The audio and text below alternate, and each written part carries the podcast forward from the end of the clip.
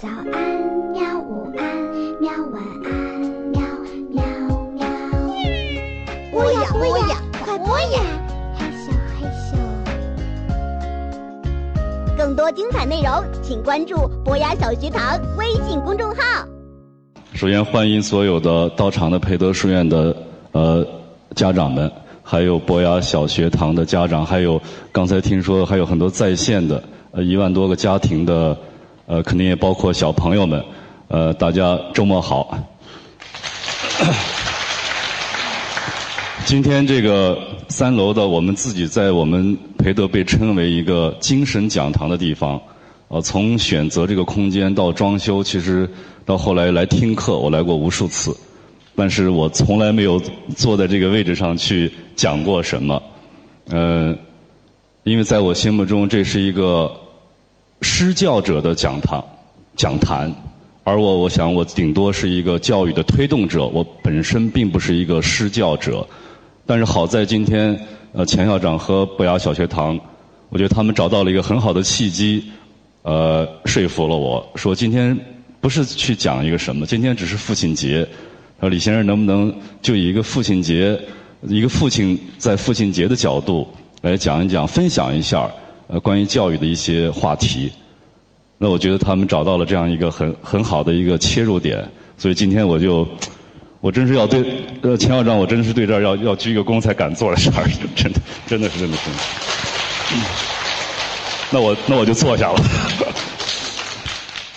其实我跟教育真的是没有任何的交集的，嗯，我经常会会这么解释一下，嗯，不是谦虚，是真的要把自己跟教育这件事情的那个界限，我要认定和厘清，要划分好。我们不要去说，哎，我是一个教育者，不是的。我觉得这个身份的定位是首先需要的。我们每一个家长也是，我们既不是一个真正的教育者，但是我们是，可是我们跟孩子不可割舍的是，我们是他们的父母。父母就对孩子总有一种期许。嗯，所以今天我想跟大家讲一讲，我从做一个父亲开始的，我想跟分享一个心路，关于教育的关注，这样的一个包括一些尝试的一些探索吧。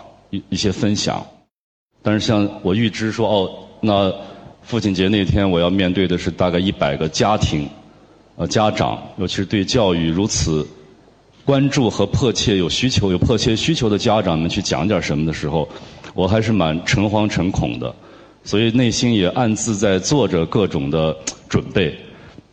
可是，呃前一段时间。呃，连续的出差，上海、长沙，什么丽江、大理，然后 我回来以后就是，我没有发烧，没有感冒，但是我的喉咙痛，就是我咽口水都会痛，所以就是我我今天可能有时候会停下来。那么到了昨天，我一直在在吃药啊，什么希望能自己尽快的好。你看我在做着准备。然后昨天是周五，我照常上了一天班，然后晚饭本来想是说能够早点回家休息。呃，但是昨天晚饭，因为我们今年是嫣然的十周年，我们跟韩国泰迪熊有一个，他帮我们设计了一款纪念版的熊的合作。那他们的会长昨天来了北京，那我又不得不去出席去招待一下，呃，所以又陪陪同客人吃了晚饭。吃完晚饭呢，又我们今年十周年还有一个庆祝活动，就是我们要做一个明全明星的一个公益演唱会。所以又跟这个阿里音乐呀，什么呃举办单位啊的几个朋友，要继续要聊一聊这个十月三号演唱会的事儿。呃，所以大家聚在一起，可是九点多钟了，然后刚好又是呃欧洲杯，大家又在看足球，我又不能去打断，把电视机关掉。这个时候我关掉电视机，我会被他们扔出去，所以我只能坐在那儿陪着他们看足球，边看球边等着这个空隙的时候去聊工作。看完一场，大家还不满足，看了第二场。我所以大概昨天到家已经是一点多钟。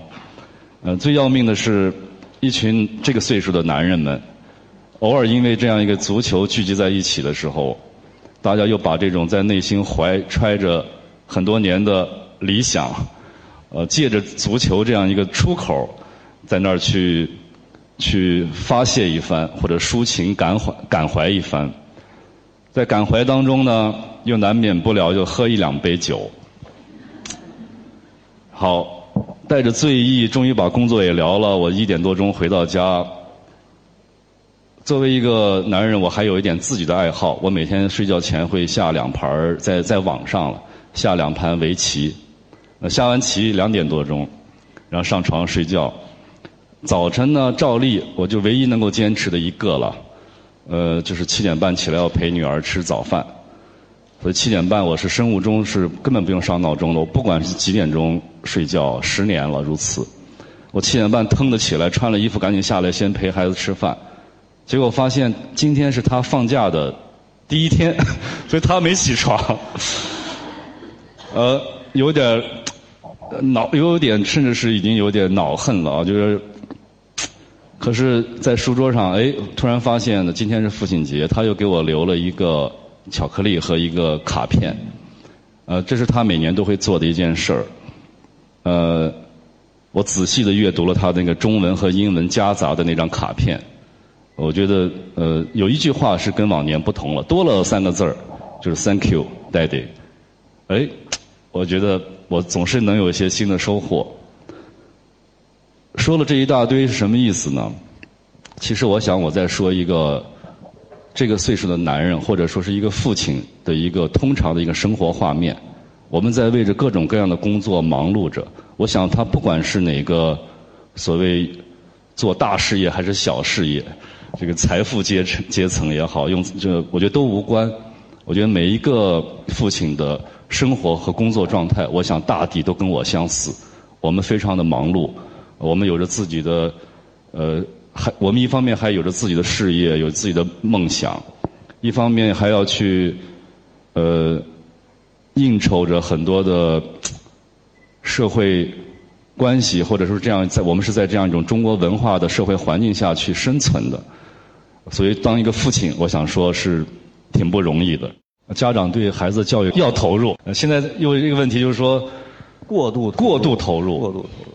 我们推推演一下啊，呃，如果我们今天，我拿我拿我自己来举例好了，如果我当年我的父亲对我的教育是这种过度投入的话，一切他都不做他的事儿了，二十四小时全放在我身上，那很简单，这样的一个情景，在三十年以后的今天就会变成我和我女儿之间的。故事，我们就会重演。我告诉你，一个家庭就是传承，传承的力量甚至大过基因的力量，这个东西就会重演的。好了，那我们今天想一想，那个是我们希望的吗？我觉得可能从这样一个结论，我们倒推回来，对这样的一个一一一种一种呃行为，可能就做出了一个解释了。因为如果你今天一个家长二十四小时我不做自己的一切事情，我就专注在孩子身上。好，三十年以后，你的这个孩子也不做任何事情，全投注在他的孩子身上。我们至少可以推断推断说，那你的孩子说明没有像你今天所期望的那样取得所谓的成功吧？他才会像你一样把所有的事情全部寄托在孩子身上。这是我想用一个结论来倒推一下对这样的一个投全情投入啊。呃，当然是我们可能是假设的或者虚拟的一种情况。嗯。